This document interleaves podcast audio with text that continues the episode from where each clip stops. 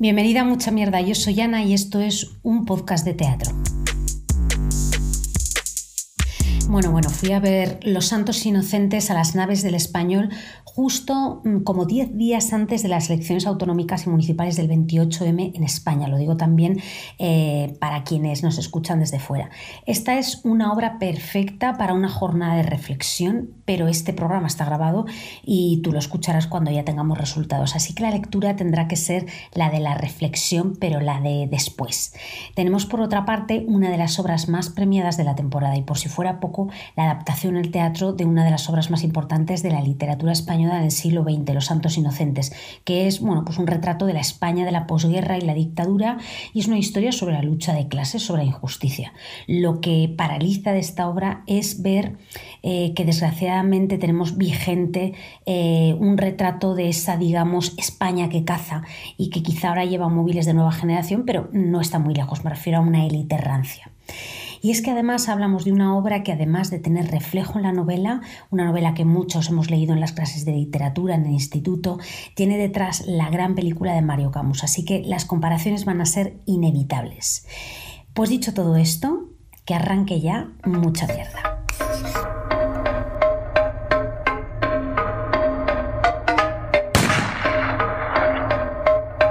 Venís a la casa grande para quedaros.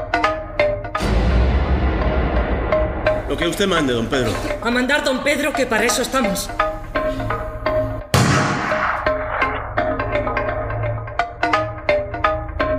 No ve que se los van a robar, por Dios bendito, suéltame. Si te arrancas antes de tiempo, el que te pega el tiro soy yo, que parece que no sabes cómo las gasto. Nosotros, Paco y yo, habíamos pensado que irían a la escuela. Ahora todos quieren ser señoritos, Paco, ya lo sabes.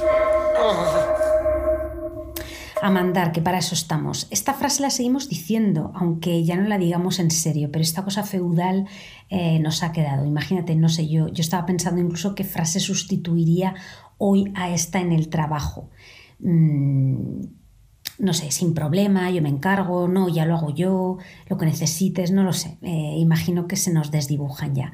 Bueno, me centro. Eh, esta versión de Los Santos Inocentes viene de la mano de la adaptación conjunta de Fernando Marías y Javier Hernández Simón y además este último dirige la obra. Yo te diría que tiene dos lecturas. Una si has leído el libro y visto la peli y la otra si empiezas por la obra del teatro o no has leído el libro o no has visto la peli.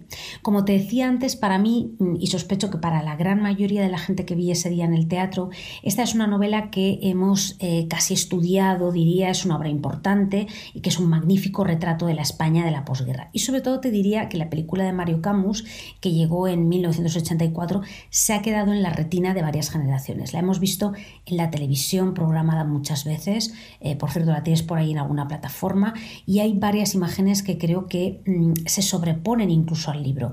Es uno de esos casos en los que la copia y aquí hago un guiño al programa anterior de, con False Staff de Nawal Betty y Marcel Borrás. Es uno de esos casos, digo, en los que la versión, la peli, está muy a la altura del original.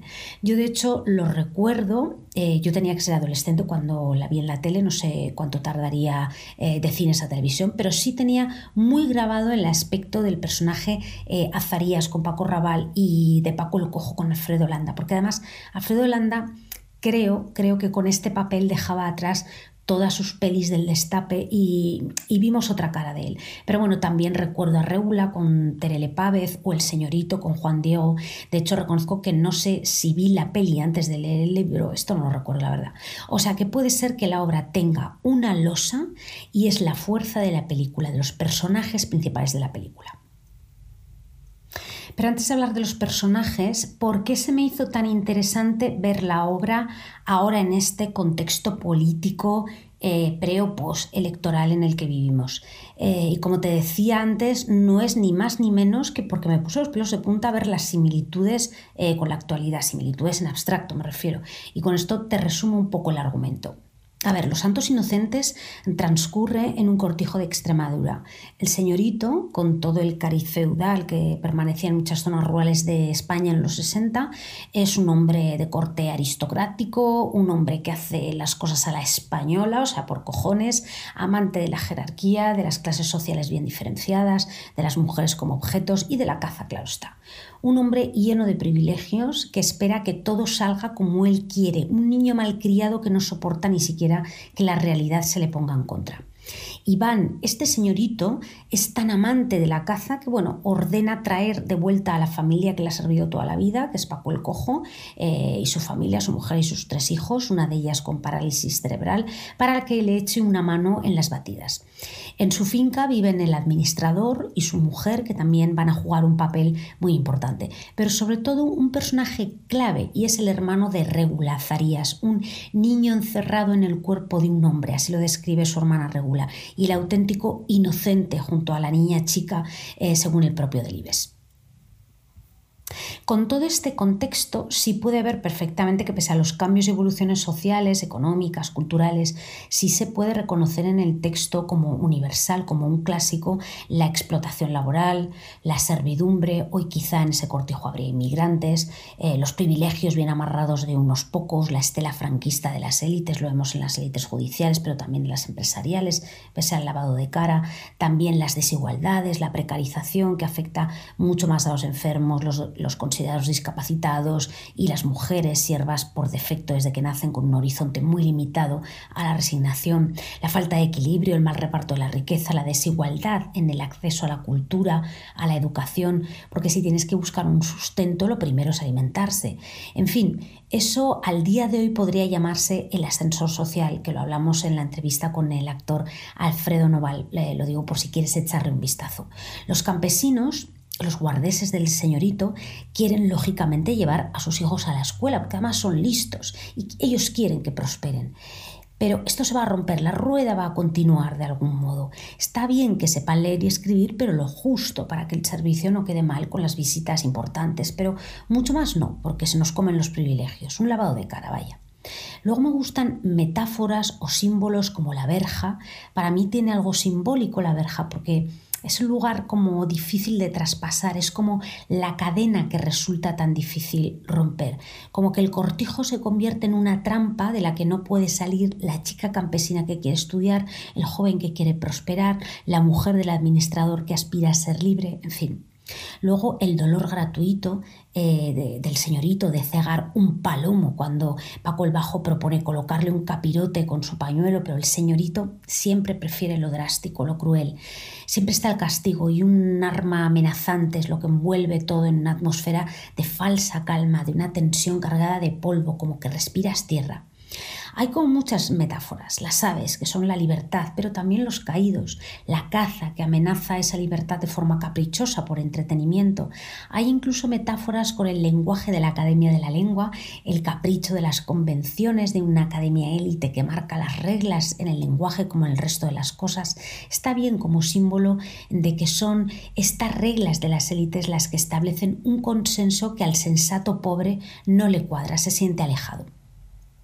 Si me ocurre en general con esta versión algo y es lo siguiente. Hay tantas referencias en nuestra mente, a no ser mm, gente que no haya leído el libro o visto la peli, que es complicado cumplir con las expectativas de la cinta de Camus.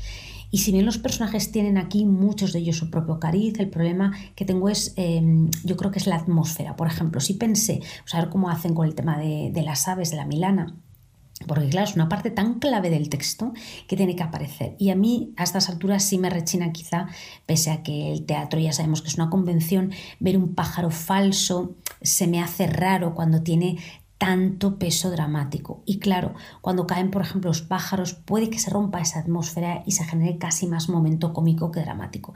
Esto con la cámara es, fácil, pero en el teatro es complicado porque ya hemos visto mucho, nos acostumbramos a un teatro que bebe de otras fuentes y no sé si tratar de ser tan fiel puede hacer que pierda fuerza. Yo hubiera preferido quizá algo más simbólico, que se quedara más con la esencia, pero también reconozco que es muy complicado en este caso.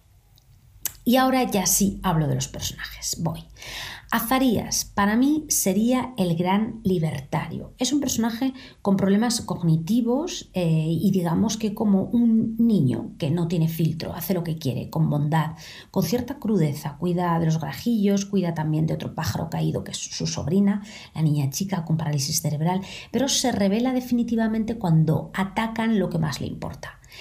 Regula también lo es dentro de sus límites. Digamos que Regula y aquí ya entro también en las comparaciones, en la peli tiene otro matiz, lo recordarás Terele Pávez, y esta era una mujer más tosca, desarreglada, eh, que bajaba la cabeza porque sabía que no tenía más remedio, pero sí entendíamos el odio que llevaba dentro hacia el señorito, y en cambio aquí en la obra, con una inmensísima Pepa Pedroche, es cierto que es más moderada, más repulida, más cálida, menos ancestral, con cierto grado de sensatez más hacia adentro. Esto quizá incluso la trae más al presente. Y muy interesante Paco el Cojo. En la versión cinematográfica era Alfredo Landa, aquí Javier Gutiérrez, que te voy a contar de él. Paco el Cojo eh, cree que el señorito lo valora, lo quiere porque lo utiliza para todo. Cree que de algún modo, eh, aunque lo teme, eh, cree que es necesario y apreciado por él. ¿Quién no se ha sentido así alguna vez ¿no? con su jefe? Y esto le hace ser un poco como un perro que cede, que toma ese aprecio para sentirse imprescindible, hasta que un día ve que solo es una herramienta y que la amistad nunca va a ser posible entre las dos clases tan separadas. Y ya que estoy con las comparaciones, la obra eh, le quita peso a Azarías, que es un poco el símbolo gráfico que tenemos de los santos inocentes. En la peli fue Paco Raval, eh, al que todos recordamos con esos dientes machacados, sucios, la milana siempre en su hombro, el aspecto desaliñado, casi repulsivo, la mirada perdida. Aquí es Luis Bermejo el encargado de representar la rebelión del inocente, pero sí es cierto que es más blanqueado y a mí aquí sí te digo que aunque entiendo una reordenación, yo eché de menos eh, más presencia de Bermejo en el escenario, porque además es la persona para hacerlo y creo que el personaje es de una entidad brutal. Me quedé con más ganas de él, más momentos suyos. La versión teatral, sí te digo, evita el futuro y eso me ha gustado. Escoge una foto fija y es la situación de explotación de la familia y cómo se resuelve el conflicto. Eso me parece súper acertado. También la versión cinematográfica eliminó detalles, lógico, de la novela, pero aquí tenemos una versión, digamos, comprimida. En fin, son grandes intérpretes volviendo a ellos. Yo sí te digo que me quedo sobre todo con el papel súper destacado, en mi opinión, de Pepa Pedroche, es que ella está realmente inmensa. Eh, mira que tenemos a gente de muy alto nivel, ya lo he dicho, muy fan de Javier Gutiérrez, Luis Bermejo, ambos están espectaculares, pero sí creo que Pepa Pedroche está en un nivel ya de éxtasis. Otro actor que también me gustó muchísimo es Fernando Huesca, que es el administrador de la finca, la clase media, para que nos entendamos, y que logra resultar enternecedor pese a ser algo abominable, porque es en realidad un maltratador, un explotador, porque ese cariño aparente que tiene hacia la familia que sirve es muy frágil. Vemos perfectamente que se desmorona cuando él tiene algo amenazado, no nos va a defender nunca. Es el explotador aparentemente afectuoso, el que em, da dinero a los pobres, el que da un caramelito, pero no entendería que quisiera su mismo estatus. En fin, me gusta mucho Colóncara. Sobre el resto, un par de apuntes. ¿Recuerdas que en la entrevista eh, con Alfredo Noval mencionábamos que a él le cambió la vida eh, por el casting y luego la selección de Blanca Portillo en Valladolid para el Juan Tenorio que estaba montando la actriz? Pues bien, junto a Noval estaba también otra actriz vallisoletana, Raquel Varela. Está también June Nogueiras, a quien quizá hayas visto en la serie Intimidad, por ejemplo. Bueno, algunas referencias para que las tengas en cuenta. Sobre el director, como te decía antes, el director de este Los Santos Inocentes y además coadaptador es Javier Hernández Simón, un director bastante experimentado. La Asociación de Directores de Escena de España le ha premiado en dos ocasiones por su labor. Ha sido ayudante de dirección de Elena Pimenta en la Compañía Nacional del Teatro Clásico. Yo sí creo que ha encarado esta versión muy a lo clásico. Eh, no sé si tú la ves, ya me contarás, pero incluso hasta en algunos intérpretes el gesto o la declamación me parece como muy cercano a lo que podríamos ver de un clásico. Comentaba antes que Los Santos Inocentes está siendo una de las obras más premiadas en esta temporada y creo que la más nominada, creo. De allí que también tuviera intriga eh, para ir. ¿no? En Los Taría recibió el premio a Mejor Espectáculo Teatral y además Luis Bermejo se llevó el premio al Mejor Actor de Reparto, Pepa Pedroche fue finalista en los Max, en fin, eh, solo estoy diciendo algunos. ¿eh? Hay, hay mucho reconocimiento al trabajo de esta obra.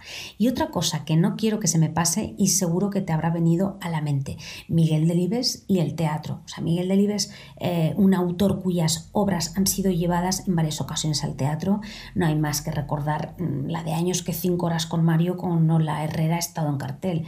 Eh, la hoja roja se ha adaptado también en varias ocasiones y La guerra de nuestros antepasados que ha estado este año en el Bellas Artes con dirección de Claudio Tolcachir. Señora de Rojo eh, sobre fondo gris también en el Bellas Artes con José Sacristán. Vamos, un autor imprescindible, inmenso. Y bueno, no quiero que se me olvide tampoco una cosa que me gustó de ir esta vez al teatro, es que vi bastante gente mayor en la sala. Lo que quiero decir es que a veces puede, puede que se nos olvide que es una franja de edad, los viejos, que además tradicionalmente ha llenado cines y teatros y que entiendo que a lo mejor eh, lo contemporáneo les eche para atrás, pero sí me dio la sensación de que cuando ven algo que les encaja, se lanzan. Y además público súper gustoso, todos en pie, valorando un montón la labor de los intérpretes. Bueno, en fin, solo una reflexión. Te recuerdo que los santos inocentes están hasta el 11 de junio en las naves del español. Como siempre, mención a las intérpretes Javier Gutiérrez, Pepa Pedroche, Fernando Huesca, Yune Nogueiras, Marta Gómez, Luis Bermejo, José Fernández, Raquel Varela y Jacobo Dicenta. A todas ellas y a ti, amiga, mucha mierda. Oye, no irás a ponerme en doble velocidad, ¿verdad?